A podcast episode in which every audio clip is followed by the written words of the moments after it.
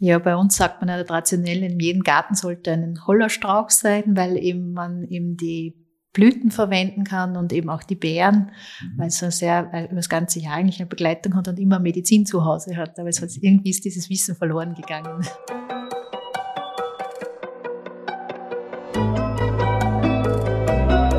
Forever Young, der Gesundheitspodcast vom Lanzerhof. Von und mit Nils Behrens. Dass Kräuter bei Alltagsbeschwerden sehr gut helfen können, ist seit Jahrhunderten bekannt. Die Wirkung der Heilkräuter beruht auf Inhaltsstoffen wie ätherischen Ölen, Flavonoiden oder Gerbstoffen, die man sehr gut in Form von Teeaufgüssen zu sich nehmen kann.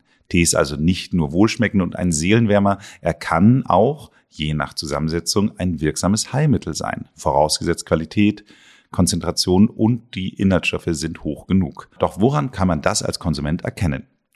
Dr. Melanie Gard ist Ärztin für Allgemeinmedizin und die Stellvertretung der ärztlichen Direktion am Landshof in Lanz.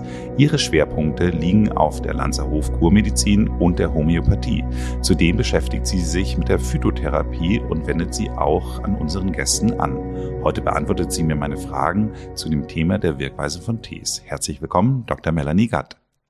Lieber Nils, es freut mich sehr, dass wir uns wieder über die heilsame Wirkung von Kräutern unterhalten können. Dieses Mal geht es um unsere neuen entwickelten Teemischungen. Du kannst es sicher bestätigen.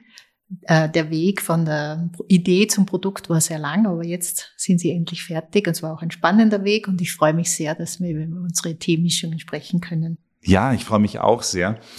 Es ist ja so, ich war vor mittlerweile elf Jahren das erste Mal hier im Lanzerhof und das ist ähm, eines der ersten Sachen, die man hier sieht und die lustigerweise auch auf äh, Instagram immer sehr viel geteilt werden, ist diese Teebar. Das heißt also, man kommt hierher und hat dann immer so, ich weiß gar nicht, wie viel sind, sechs oder acht Zapfhähne, wo immer Tees dabei sind. Und dann hat man immer so kleine Schilder dabei, was das jetzt genau für ein Tee ist und auch was für eine, eine Wirkweise er hat. Und ich äh, muss ganz ehrlich sagen, ich war das erste Mal da völlig mit der Auswahl völlig überfordert. Also die Qual der Wahl, muss man wirklich sagen, die ja wirklich groß ist. Und deswegen komme ich auch zu meiner ersten Frage. Welche Rolle spielt denn der Tee in der Lanzerhofkur? Ja, die Teesorten, die im Lanzerhof eben angeboten werden, sind im Fein abgestimmt auf die Kur im Lanzerhof. Und wie du auch gemerkt hast, sind unsere Tees eher hell gehalten. Also wir nennen diese blonde Tees. Und eben während der Kur ist eben äh, der ganze Körper auf Entgiftung und Organe werden eben sehr stark gefordert, wie die Niere, die Leber, das Lymphsystem und eben diese besonders zusammengestellten Teemischungen unterstützen eben die, genau diese Organe bei der Entgiftung. Und blond sind sie aus dem Grund, dass sie eben mehrmals am Tag getrunken werden können, ohne dass man zu einer Überdosierung kommt und äh, das eben eine sanfte Begleitung ist während der anderen Therapiemaßnahmen, die eben auch im Lanzerhof zu tragen kommen. Auf das Thema Überdosierung möchte ich gleich nochmal eingehen, aber was ich so interessant fand, die wechseln ja auch. Also gerade wenn man dann so seinen Favoriten gefunden hat, ich habe immer sehr gerne die Zitronenmelisse getrunken, dann äh, war der auf einmal dann nicht mehr da. Und äh, das heißt also zum einen, was also warum wechseln sie? Und zum Zweiten, gibt es da darüber hinaus auch etwas, was mit den Jahreszeiten zu tun hat? Ja, wir haben ja eigentlich auf die vier Jahreszeiten abgestimmt. Äh, Teesorten, die dann im Frühling mehr angeboten werden oder eben im Sommer, im Frühling und im Winter. Und zum Beispiel im Winter wird eben auch der Bronchialtee angeboten. Also der ist dann wirklich äh, im, in der Rotation dabei. Und äh, wir haben eben auch äh, in der Rotation zum Beispiel Männertee oder Frauentee. Also manche Tees, wie zum Beispiel der Basentee, wird täglich angeboten. Also sagen wir Basisunterstützung oder der Schlaftee wird täglich angeboten. Und die anderen werden eben äh, Jahreszeiten abgestimmt, werden die eben dann, äh, stehen die zur Verfügung. Ja. Also äh, was würdest du denn sagen, wenn ich jetzt, ich war, wir sitzen ja hier im Landshof in Lanz und wenn ich jetzt äh, an die Bar gehe, äh, wie hoch ist die Wahrscheinlichkeit, dass ich eine Zitronenmelisse finde? Also heute wirst du es nicht finden bei uns. okay, schade. Aber ich werde was anderes finden. Ja. Wie ist es denn grundsätzlich? Du hast jetzt äh, gerade schon gesagt, man kann davon auch den ganzen Tag was trinken und sie auch nicht überdosieren. Aber ja. ist das etwas, was man kann? Also da kann man sozusagen auch zu viele Kräutertees zu sich nehmen? Ja, das ist schon ein wichtiges Thema, dass man eben Kräutertees überdosieren kann. Und wenn man zum Beispiel von einer Sorte immer die gleichen, den gleichen Kräutertee nimmt oder nur von einer einzelnen Pflanze, dann kann es schon in eine Überdosierung kommen. Und deswegen ist wichtig, dass man wirklich auch die äh, Empfehlung auf der Verpackung äh, genau durchliest und äh, das dann nicht häufiger wie ein bis zwei Tassen. Die steht dann genau dort. Und dann gibt's auch Tees, die zum Beispiel so Entgiftungstees, die man nicht über einen Zulagenzeitraum nehmen soll, wie zum ah. Beispiel nur sechs Wochen. Weil wenn man jetzt zum Beispiel einen Entgiftungstee über das ganze Jahr nimmt, dann ist natürlich das ganze System ständig über Entgiftung, möchte ausschwemmen. Und dann kann es eben sogar zu einer Dehydrierung kommen. Ach, das ist ja spannend, weil also ich im Augenblick benutze immer sehr viel so ein Zistus-Tee, also mhm. Zistuskraut, weil es eben halt viele Antioxidantien ja. und so eine antivirale Wirkung hat. Und äh, wenn ich im Büro bin, zum Glück bin ich nicht jeden Tag da, also zum Glück im von, im Sinne von Überdosierung, dann mache ich mir den meistens. Aber du würdest trotzdem mir schon raten, auch zu wechseln. Ja, ich meine, der Zistus-Tee, der hat eine besondere Stellung, weil er wirklich sehr immununterstützend ist, antibakteriell, antiviral, du hast das schon angesprochen, und eben auch Schleimhaut unterstützend. Und äh, wenn man da ein bis zwei Tassen über einen längeren Zeitraum nimmt, denke ich mir, dass das kein Problem ist. Aber ja, wie zum Beispiel entgiftende Tees wie Brennnesseltee, wenn es eben blutreinigend, da kann man wirklich dann äh, drüber hinausschießen. Und das ist, da muss man eben vorsichtig sein. Vielleicht nur ganz kurz von der Definition. Wir reden ja die ganze Zeit hier immer über Kräutertees. Ich glaube, mhm. dass vielleicht nicht alle unseren HörerInnen bewusst ist, wo da jetzt die Abgrenzung ist, weil für die ist wahrscheinlich, also für einige, für viele von denen sind natürlich sehr gut informiert, aber vielleicht der eine oder andere ist ja alles das immer Kraut, was man da so reinwirft. Lass uns doch vielleicht mal ganz kurz nur das mal abgrenzen. Wenn ich jetzt so einen klassischen schwarzen Tee, so ein Earl Grey oder sowas English Breakfast habe, der gehört nicht dazu, würde ich mal sagen. Also der gehört nicht zu den Ds dazu, die im Lanzerhof angeboten werden und auch nicht in unserem Shop angeboten werden. Aber natürlich, äh, die ganze Geschichte mit Tee hat sicher mit Schwarztee begonnen und äh, hat eben, ist koffeinhaltig, deswegen passt er da nicht dazu zu unseren Kräutertees. Also das ist wirklich eine, eine besondere Form. Das gleiche gilt wahrscheinlich dann auch für den Grüntee. Grüntee, Grüntee ist nur eine andere Zubereitung von den gleichen Blättern wie Schwarztee und äh, ist natürlich von äh, den gesundheitlichen Aspekt doch empfehlenswerter Grüntee, weil er eben antioxidativ ist und eben auch stoffwechselanregend. Also den kann man ruhig einbauen. Schwarztee bin ich eben ein bisschen zurückhaltend und natürlich in vielen Ländern ist Schwarztee jeden Tag dabei. Zum Beispiel in England ist ja auch der Schwarztee mhm. da Chilling. Und äh, muss man gerade aufpassen, weil es eben eher dazu führen kann, dass man eben äh, genau den Effekt, den man im Lanzerhofen haben möchte, dass man täglich auf die Toilette gehen kann, dass das eben dann eher äh, gegenteiligen Effekt hat. Okay. Also ich wollte nur einmal abgrenzen, dass man eben halt sagt, okay, wir reden in erster Linie nicht über das, was eigentlich rein definitorisch gar kein Tee ist, weil es gar keine typische Teeblätter sind, sondern wir reden eben halt so, du hast es schon so gesagt, du eben halt sowas wie Brennnesseltee. Genau, ähm, Blütenblätter, genau. Blütenblätter, ja. Kamille, Zitronenmelisse, also ja. wir reden eben ja. halt wirklich über echte Kräuter, also das, Über was man Kräuter, wieder, ja, und auf die, äh, die, Heil, die heilsamen Stoffe, die drinnen sind, die sekundären Pflanzenstoffe, du hast das vorher schon angesprochen, die Flavonoide, die äh, Gerbstoffe, die Polysaccharide, was ganz wichtig sind bei Erkältungstees, weil sie eben die Schleimhaut unterstützen, damit sie sich besser gegen virale Attacken zum Beispiel schützen kann. Das ist natürlich in den Kräutern drinnen. Und beim Schwarztee, da ist im Vordergrund eben die Wirkung von Koffein, von den Teen umso länger ich jetzt in dieser Branche bin, umso mehr spielt eben halt dieses ganze Thema Kräuter auch immer wieder eine Rolle. Und ich habe das ja früher mal so ein bisschen belächelt, so nach dem Motto, naja, es wird schon nicht schaden. So, also gerade wenn man auch so die Wirkweisen dann auf diesen Schildern dann sieht, die eben halt an der Synthese dran ist, dann denke ich so, naja, passt schon. So, äh, Hauptsache ich habe ein warmes Getränk.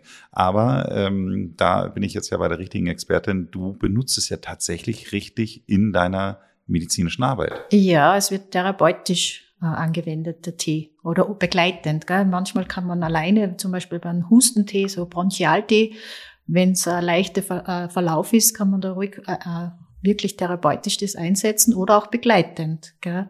Mhm. Und äh, ich finde einfach auch äh, der Aspekt, dass man sich, äh, ich habe das bei meinem letzten Podcast ja schon angesprochen, dass man sich einfach die Zeit nimmt, einen schönen Tee aufkocht und den dann trinkt, das hat ja auch was Heilsames. Und natürlich wird, werden die Inhaltsstoffe therapeutisch auch angewendet. Gell? Einfach, wie gesagt, eben die Schleimhaut zu unterstützen, damit eben virale Attacke nicht so stark sein kann. Und ja, ich finde ja tatsächlich, was du sagst, ich meine, die grundsätzliche Tatsache, dass man auch etwas überdosieren kann, mhm. spricht ja eigentlich schon dafür, ja. dass eine Wirkung da sein muss. Ja, ich habe da ganz ein interessantes Beispiel, das ist mir selbst passiert mit meinem Sohn. Äh, der hat einen Husten gehabt und Halsschmerzen und ich habe einen Gurgel-Halstee zu Hause gehabt. Und äh, ja, bin dann weggefahren und habe gesagt, trink den. Und dann war das ein Gurgeltee. Also es war ein richtiger Gurgeltee und er hat dann getrunken und das war so stark von, der, von den Inhaltsstoffen her, dass der Gastritis entwickelt hat. Oh Gott. Also das ist wirklich, also man muss schon vorsichtig sein und auch immer an der Packung lesen, ob es wirklich zum Trinken ist oder zum Gurgeln ist, gell, wofür die Anwendung ist. Also das habe ich, das war für mich sehr eindrücklich, für mich sehr eindrücklich. Ich finde, Packung ist ein gutes Stichwort. Das heißt, äh, man kriegt ja mittlerweile auch in guten Hotels morgens am, am Frühstücksbuffet auch schon irgendwie so ein sowas, wo einfach mal so drauf steht Kräutertee. So, das ist dann häufig gar nicht mal so genau definiert, zumindest nicht auf diesem kleinen Blättchen. Aber das ist ja nicht der Anspruch, den wir haben an unsere Tees hier. Das heißt also, was zeichnet die die Tees aus, die der Lanzerhof hier verwendet? Ja, unsere Tees zeichnet aus, dass sie eben Apothekerqualität haben, dass eben der Hersteller wirklich auch drauf schaut, wo kommt das Produkt her. Also weil eben ganz wichtig ist, dass der Boden, wo das, wo die Kräuter wachsen, dass der nicht verunreinigt ist, dass da keine Mikroorganismen sind und natürlich dann auf die Art und Weise, wie es weiterverarbeitet wird, wie es getrocknet wird. Und äh, wir waren ja beim Hersteller unserer Tees und vor Ort und haben wir das auch gesehen. Es war sehr spannend. Und da haben wir eben äh, den Vergleich von einem Kamillentee im Teebeutel von äh, einem Drogeriemarkt zu dem Tee von, von Apothekerqualität. Und das war einfach 101. Also vom Geruch, vom Geschmack, von der Farbe. Also da sieht man wirklich, und eben der von Drogeriemarkt war auch Bioqualität. Und trotzdem war da ein riesengroßer Unterschied. Und das hat wirklich nach Kamille, so wie man es eben früher zu Hause, wenn man es getrocknet hat, so hat es dann auch geschmeckt. Und da ist ganz wichtig, dass eben der Hersteller von Tee wirklich auch auf die regelmäßige Qualitätskontrollen macht und eben auch wirklich vor Ort schaut, wie ist, ist die Bodenbeschaffenheit, wie sind Verunreinigungen. Also das ist ein ganz wichtiger Aspekt. Ja, man will ja dann im Zweifelsfall, wenn man denkt, man tut sich was Gutes mit dem Tee, nicht auch noch wieder was Schlechtes ja, eben, dass man dann antun. Also Pestizide drinnen hat oder irgendwelche Mikroorganismen. Und darum ist schon wichtig, dass man schon auf die Qualität des Tees achtet. Ich fand es ganz interessant. In der Vorrecherche habe ich jetzt auch so eine äh, Begrifflichkeit damit gefunden, die sogenannte Arzneibuchqualität, ähm, wo dann eben äh, festgelegte Standards eben halt tatsächlich definiert Ja. sind. Und äh, kannst du mir ein bisschen mehr sagen? Also was, was, was können da so Standards sein? Ja, Standards zum Beispiel, dass äh, nicht verrieben wird, sondern dass die ganze Blüte verwendet wird und eben die Blätter auch nicht zu klein gehackt sind und eben auch die Trocknung und auch eben der Herkunft. Das sind so Standards und auch die Mischungen, wie das Verhältnis ist unter den, unter den verschiedenen Kräutern, die dann im Kräutertee äh, vorkommen. Okay, spannend. Und du hattest es einmal schon mal kurz äh, erwähnt, auch so dieses ganze Thema der ätherischen Öle. Ähm, ich muss ja ganz ehrlich sagen, wenn ich an ätherische Öle denke, denke ich eher an so kleine, kleine Duftöle, die man sich so in Mhm. irgendwelche Lampen Mhm. reinmacht oder sonst irgendwie was. Aber auch die sind in Kräutern drin. Die sind auch in Kräutern drinnen und haben entfalten eben äh, durch die durch den Tee oder durch das Aufgießen können sie dich sie dann auch entfalten und haben dann auch ihre heilsame Wirkung. Und heilsam sind eben halt dann wirklich sehr unterschiedlich. Also du hast es so angesprochen, gerade so bronchialen Erkrankungen, finde ich, liegt es ja sehr naheliegend. Ähm, aber zum Beispiel, du hast ihn schon einmal erwähnt, den Basentee, den es bei uns immer gibt, äh, wo ich mich dann frage, was, macht denn der Basentee? Der Basentee ist immer eine wichtige Säule während der Kur. Die Inhaltsstoffe eben sind so zusammengestellt, dass man eben auch, äh, eben wie vorher angesprochen, die, die Organe, die eben für die Entgiftung wichtig sind, unterstützt. Das ist zum Beispiel, äh, der grüne Hafer ist zum Beispiel harntreibend und schleimlösend und man hat auch eben Ballaststoffe drinnen im grünen Hafer, die sind verdauungsfördernd. Gleichzeitig hat man auch Vitamine und Mineralstoffe drinnen, die eben wichtig sind während der Kur, dass man da gut versorgt ist.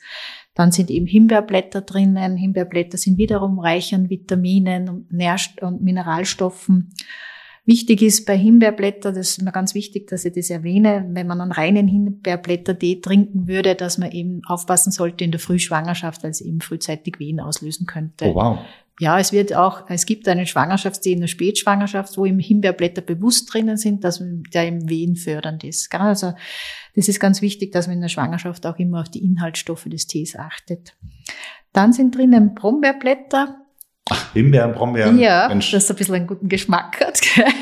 Na, es sind auch eben die Brombeerblätter sind ganz äh, reich an Antioxidantien, einfach um Radikale die sich dann lösen während der Kur und eben, äh, die man so aufgebaut hat im Laufe der Zeit, abgebaut werden können und reduzieren auch den oxidativen Stress, was natürlich ein wichtiger Aspekt ist in der Lanzer Hofkur. Und dann sind auch eben Gerbstoffe drinnen. Gerbstoffe haben einen äh, zusammenziehenden Effekt und äh, äh können eben auch dann bei akuten Durchfall unterstützend sein. Gell? Man soll ja die Balance finden äh, während der Kur, dass man eben schon äh, angeregte Verdauung hat, aber jetzt einen massiven Durchfall möchten wir auch nicht haben. Und eben das Schöne ist eben an den D-Inhaltsstoffen, dass das balancierend ist.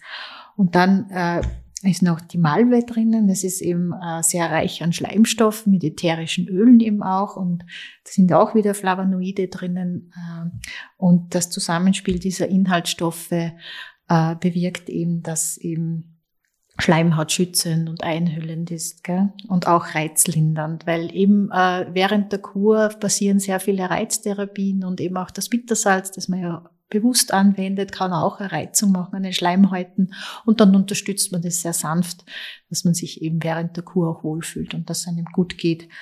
Dann äh, ist auch noch Josp drinnen, auch Eisenkraut genannt. Das hat eben auch wieder antivirale und entzündungshemmende Wirkung. Es ist auch wichtig zu erwähnen, dass eben während der Kur oder generell das Immunsystem sehr gefordert ist und auch während der Kur ist das Immunsystem gefordert. Es ist ganz wichtig, auch antientzündlich zu arbeiten und viele Patienten von uns wir entzündliche Prozesse oder stille Entzündungen. Es ist einfach wieder eine sanfte Unterstützung. Und dann zu guter Letzt der Fenchel. Der Fenchel wird sehr unterschätzt auch. Der hat eben eine gute Wirkung auf die Verdauung. Er wird ja auch schon den Babys gegeben, wenn sie Blähungen mhm. haben oder Bauchschmerzen. Aber auch bei Husten kann es wirklich eine sehr gute Unterstützung sein, also schleimlösend. Und aus diesem Grund ist eben bei Erkältungskrankheiten auch äh, sehr hilfreich. Das habe ich äh, interessanterweise bei einigen Sachen gedacht, wo ich dachte, so Mensch, das sind ja alles positive Eigenschaften, die will man ja auch sonst irgendwie gerne mal haben. Also auch gerade so dieses Magenberuhigen, dieses Schleimbildende äh, etc. Ähm, würdest du denn sagen, dass man den Basentee auch außerhalb der Kur gut zu sich nehmen kann? Ja, aber nicht über das ganze Jahr. Ich habe das vorher schon angesprochen, dass man eben äh, eine, eine Teesorte nicht dauerhaft nehmen soll, aber so unterstützend kann man schon ruhig wieder mal so eine Kur zu Hause, also mit Basentee, dass man so vier Wochen nochmal das wiederholt und unterstützend, aber eben vier bis sechs Wochen länger würde ich es nicht machen. Also man hat das aber, ja gerade in der Winterzeit, wo dann irgendwie viele Feierlichkeiten sind, sei es über Weihnachten, Silvester, und wenn man dann danach, äh, gibt es ja dann einige Leute, die im Januar dann sagen, jetzt mal, jetzt mach ich mal Detox, kein, einen Monat lang kein Alkohol und äh, ein bisschen weniger essen, und da kann doch wahrscheinlich dann so ein Tier Ja, das kann man durchaus machen, ja, dass man einfach nach so einer Phase, wo man einfach den Körper unterstützen möchte, vielleicht beginnt man dann auch wieder mehr Bewegung zu machen oder ein bisschen was zu ändern äh, im Lebensstil und dann ist das eine super Unterstützung. Okay, also du sagst nur keinen täglichen Basentee. Über das ganze Jahr Tage. würde ich nicht machen, nein. Okay. Wir sind ja auch jetzt im Augenblick gerade so, im Winter ist ja auch immer ein Stück weit Erkältungszeit und da muss man ja auch sagen, das ist ja auch immer eine besondere Challenge fürs Immunsystem. Und wir haben ja auch einen Immuntee äh, mit bei uns im Programm. Ich finde ja einige Sachen, die du jetzt gerade schon genannt hattest, wirken ja auch so, als ob sie gut fürs Immunsystem sind. Was ist denn jetzt anders an dem Immuntee? Ja, der Immuntee, der ist von der Zusammenstellung bewusst fürs Immunsystem unterstützend. Und eben da ist eben, wie du vorher gesagt hast, das Zistrosenkraut drinnen, das eben antibakteriell ist, antiviral und entzündungshemmend. Und eben äh, dann sind wieder Stoffe drin wie die Berberitzenblüte, die auch wieder antibakteriell schweißtreibend. Oft ist es ganz gut, wenn man einmal ein bisschen schwitzt zu Beginn einer Erkältung, damit eben das Immunsystem angekurbelt wird. Und dann ist auch zum Beispiel der Ingwer, Ingwerwurzel, geil, das ist wärmend von innen wärmend. Bitterstoffe sind drinnen. Bitterstoffe sind ganz wichtig fürs ganze System, auch für den Darm, aber man weiß mittlerweile auch für die Haut ganz wichtig, Bitterstoffe. Ach, tatsächlich? Ja. Der macht auch noch schön. Nein, also man ist gerade in der Forschung. Gerade gestern habe ich ein, eine Zeitschrift von der Phytotherapie bekommen und da ist man gerade ganz, ganz dran mit der Forschung, Bitterstoffe auch bei der Haut eben anzuwenden, bei Psoriasis und Neurodermitis, weil eben an der Haut Rezeptoren sind für Bitterstoffe und das kann man dann therapeutisch nutzen. Also da wird noch einiges auf den Markt kommen. Freue mich schon sehr. Mhm. Aber wir verwenden ja auch Tees, wir machen auch äh, mit Tees Umschläge. Ah, okay, das machen ja. wir auch. Gell? Also wenn so Hauterkrankungen, da haben wir auch ganz schöne so Umschläge, die man morgens und abends macht. Ach, spannend, spannend. Ich finde immer wieder faszinierend, wie viel Kraft dann doch hinter ist. Also wie gesagt, ich habe es jahrelang immer ein bisschen belächelt und äh, denke dann immer so, wow, das ist ja schon, schon, schon eindrucksvoll. Ist noch was drin im Immunthema? Ja, Spitzwegerich. Spitzwegerich ist auch wieder schleimlösend. Das ist ein ganz toller Husten äh, unterstützendes Kräuter. Und ähm, das sind alles Sachen, die habe ich noch, also Ingwer habe ich schon mal gehört, aber Spitzwegerich. Spitzwegerich findet man vom Mai bis September an den Wegen. Also das ist wirklich eine, eine Pflanze, die uns eigentlich ähm, von ja, Mai bis September begleitet. Und ganz gut ist eben, wenn man selber mal ernten möchte, dass man das äh, im Frühling, also wenn es ganz frisch und ganz viel Energie drinnen hat, erntet und dann trocknet und dann kann man es im Winter äh, in eine Teemischung reingeben. Und eben bei uns ist es im Immuntee drinnen. Aber es ist eigentlich eine Pflanze, die uns lang begleitet. Okay. Und überall zu finden ist. Aber eben ist interessant. Und die Hol Hol Holunderblüte, die ist natürlich auch wieder stoffwechselfördernd und hat auch positive Effekte bei Rheuma und Gicht. Und äh, man darf nicht vergessen, dass das Immunsystem äh, ja das ganze Jahr nicht nur im Winter gefordert ist. Gell? Und darum ist auch, haben wir es auch in unserer Rotation, findet man es auch einmal im Frühling drinnen. Das habe ich als Kind tatsächlich immer bekommen. Wenn wir krank wurden, habe ich immer äh, Holundersaft, so heißen mhm. Holundersaft habe ich immer bekommen. Ja, also nicht ja. allein heiß, aber glaube ich verdünnt so ein bisschen so. Ja. Äh, aber das war, war Teil meiner, ja. meiner Kindheitskrankheitsbehandlung sozusagen. Also ja. wenn, wenn ich Erkältung oder sonst was war, gab es dann von meiner Oma dann immer äh, heißen Holundersaft. Ja, bei uns sagt man ja traditionell, in jedem Garten sollte ein Hollerstrauch sein, weil eben man eben die Blüten verwenden kann und eben auch die Beeren, mhm. weil es so sehr weil über das ganze Jahr eigentlich eine Begleitung hat und immer Medizin zu Hause hat. Aber es mhm. hat, irgendwie ist dieses Wissen verloren gegangen. Aber hatten wir lustigerweise tatsächlich alles, also auch, ich musste lachen, weil bei uns war der Brombeerstrauch auch genau neben dem, dem Himbeerstrauch, ähm, wo wir dann als Kinder da auch immer picken gegangen sind. Aber dass wir die Blätter mal verwendet haben, kann ich mich nicht dran erinnern. Also soweit. Ja, die werden mehr im Tee verwendet. die Früchte werden halt von den Kindern gegessen. Genau. Okay, das heißt also, äh, würdest du dann sagen, den Immuntee kann man dauerhaft trinken oder würdest du auch sagen, also Wechsel ist immer gut? Ja, Wechsel ist immer gut und unterstützend eben in, wie du gesagt hast, im Winter oder wenn Erkältungszeit ist, kann man schon ruhig ein bisschen vorbeugend auch anfangen, damit zu trinken. Worauf würdest du sagen, sollte man bei der Zubereitung achten? Also kann man da auch was falsch machen?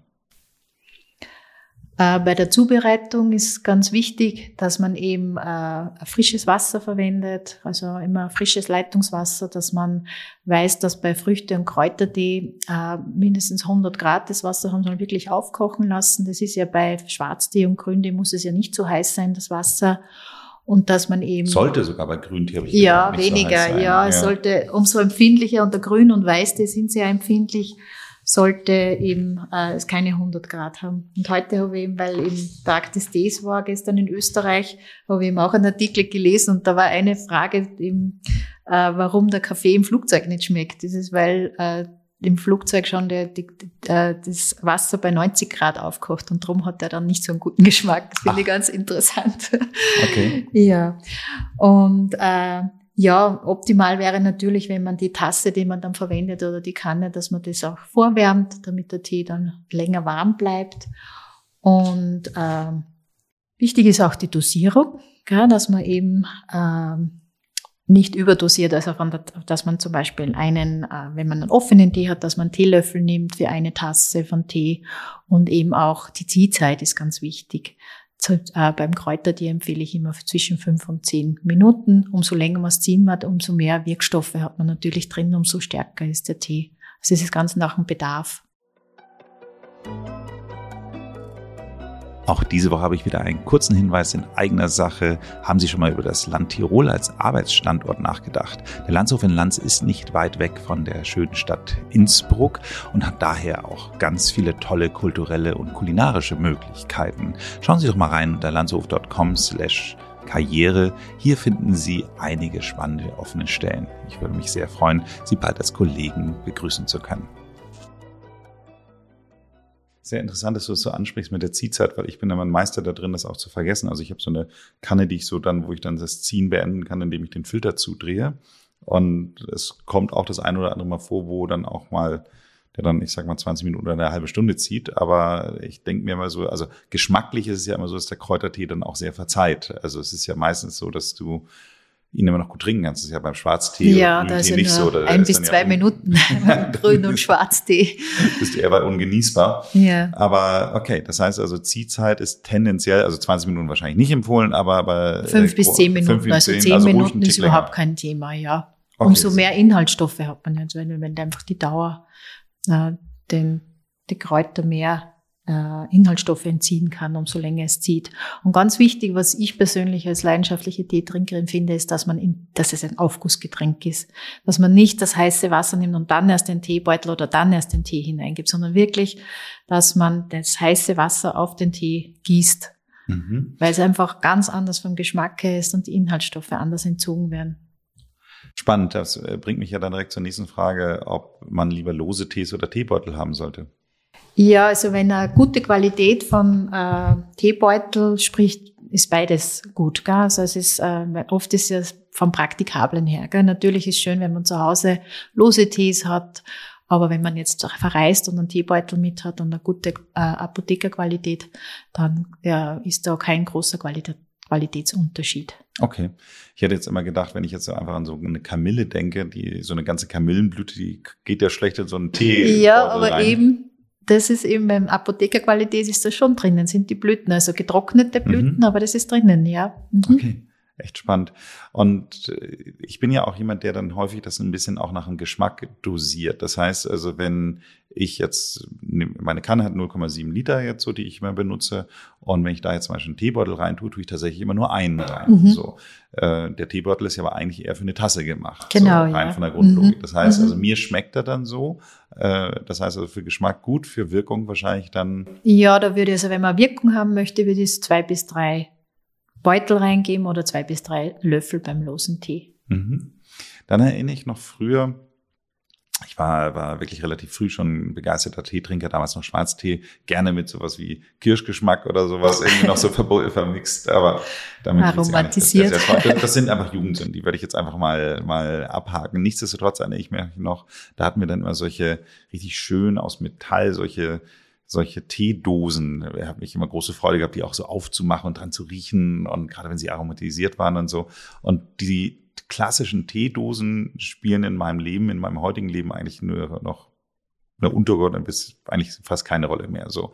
Deswegen, wie wichtig ist es denn eigentlich bei der Lagerung, dass man sie wirklich so trocken und, und äh, ja, quasi das, wie in dieser Dose lagert. Das ist für die Qualität des Tees ganz wichtig, dass es eben trocken und lichtgeschützt gelagert wird, weil sonst kann natürlich, äh, kann es doch äh, äh, Schimmel sich bilden, wenn es jetzt feucht wird und eben auch das Lichtgeschützte. Und deswegen sind ja die Teegläser von uns äh, dunkel gehalten, damit eben das gewährleistet wird. Okay, das heißt also, das war damals schon richtig und das war schon richtig und Metall, das ist also lässt eben keine, kein Licht rein und das kann man gut trocken halten. Also die Lagerung ist ganz, ganz wichtig mhm. den Tee. Okay, Melanie, die letzte Frage ist ja immer noch mal so ein Tipp für die HörerInnen so. Und äh, wenn du jetzt mal so sagst, okay, sie, äh, jetzt möchte man so in dieses Kräutertee-Game so ein bisschen einsteigen, äh, wie würdest du so einen Kräutertee-Tag denn mal so gestalten? Ja, ich würde jetzt empfehlen, dass man den äh, Teetag mit einem Grüntee startet. Damit um so ein bisschen wach werden? Ja, genau, den Stoffwechsel ankurbeln und eben auch äh, das antioxidative Potenzial des Grüntees zu nutzen. Also wirklich, dass man gleich gut in den Tag startet. Und nachmittags eben dann äh, eine schöne Kräutertee-Mischung, wie zum Beispiel unser Aktivtee mit Zitronengras, äh, Matte-Tee und Eisenkraut, um einfach sich dann einmal ähm, zurückzunehmen und den Lärm der Welt für ein paar Minuten um sich zu vergessen. Und abends finde ich schön eine schlaffördernde Teemischung, wie zum Beispiel unser Schlaftee mit Melissenblätter, Hopfen, Johanneskraut, Lavendelblüten und Süßholzwurzel. Das wäre so äh, meine Empfehlung für einen Teetag. Wunderbar. Also äh, ein Verbraucherhinweis für die HörerInnen, man findet das alles im Lonzerhof Online-Shop, kann man diese Tees auch kaufen, aber grundsätzlich geht es sich ja einfach wirklich darum, die richtigen Kräuter für sich zu finden und mit der richtigen Wirkweise und vor allem äh, im Gegensatz zu dem, was ich eingangs mehrfach gesagt habe, Tee als Heilmittel auch wirklich ernst zu nehmen. Oder? Ja, so sehe ich das auch. Dann erstmal vielen, vielen Dank. Danke für das Gespräch. Danke dir, Nils. Hast du einen Lieblingstee? Mein Lieblingstee, mein Lieblingstee Ähm, ich, ja, ich wechsle immer wieder. Jetzt habe ich gerade einen wärmenden Kräutertee.